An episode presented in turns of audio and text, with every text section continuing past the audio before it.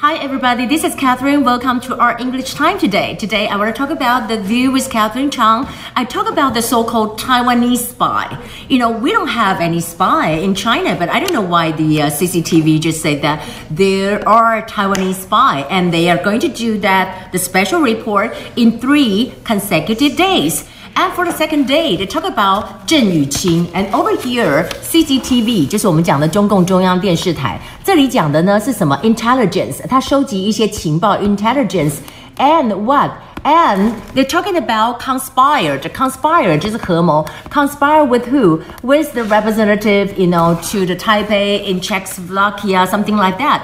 But actually, Mofa said 就是讲到说 there are many factual errors.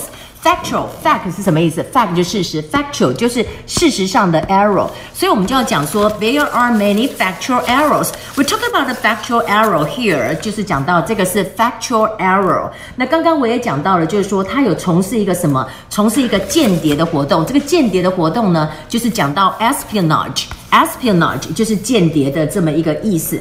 But actually over here，我们的这个 from 这个谋法，他就讲说，它有很多 factual error，and also they are doing this. There's no such a person as the one that he mentioned. And here is fabricate. Fabricate 就是罗织，fabricate 就是罗织这些事实，根本没有这些事实啊！你说你跟谁合作什么的，那当然那个人的自白也是讲的乱七八糟，根本就没有那么一个人。然后在这里呢，by CCTV still launch。 嗯、，something about 郑雨清他的这个 confession，confession 是什么？我们就讲说，呃，承认或者是自白或者是告白哈。这里不是告白，这里就是呃自白，就是说，哦、oh,，I confess I make a mistake，something like that。他在这里就讲说，No country can tolerate the splitting of country，split，split。我们说 I want to split，哈，呃，split 有点分开的意思，分手啊，分裂啊，哈，这里就 splitting，没有人能够忍受这个 splitting of the country。但是 I know what I did was harmful。但他在这里面讲到呢，大家就讲到说。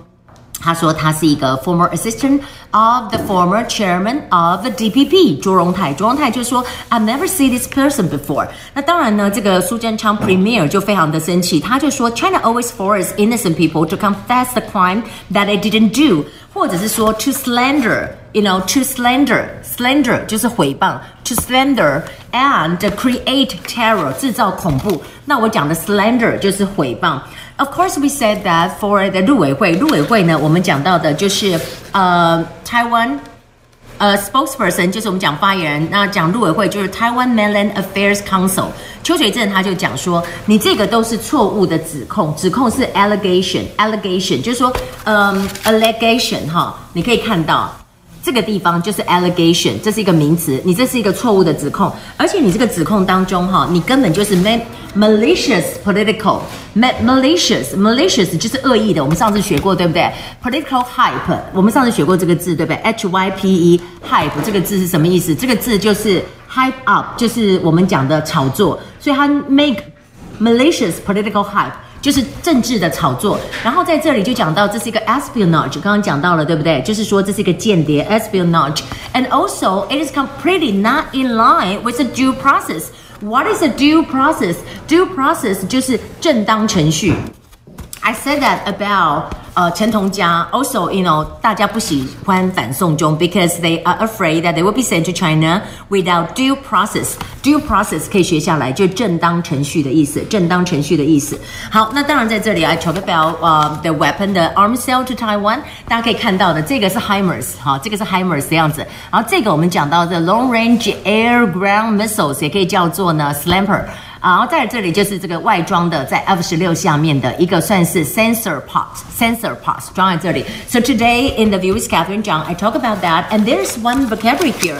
Imagery 就是说，它那个 F16 可以带回来的 imagery 是什么呢？Imagery 就是意象或者是影像。 它可以带回来的 imagery，你可以看 imagine 或者是 image，对不对？然后加一个形容词，这个变成意象，变成 imagery，imagery 它就是可以带回来的这个内意思哈，也可以当名词用。So today we still have some time. We can turn to the book. Um, I want to talk about well on the page one hundred and eighty-seven. We talk about 综艺节目是什么？Variety show, variety, variety 就是很多种的意思。Variety show or soap opera. I really think that you know China kind of claim the so-called Taiwanese spy is a kind of soap opera.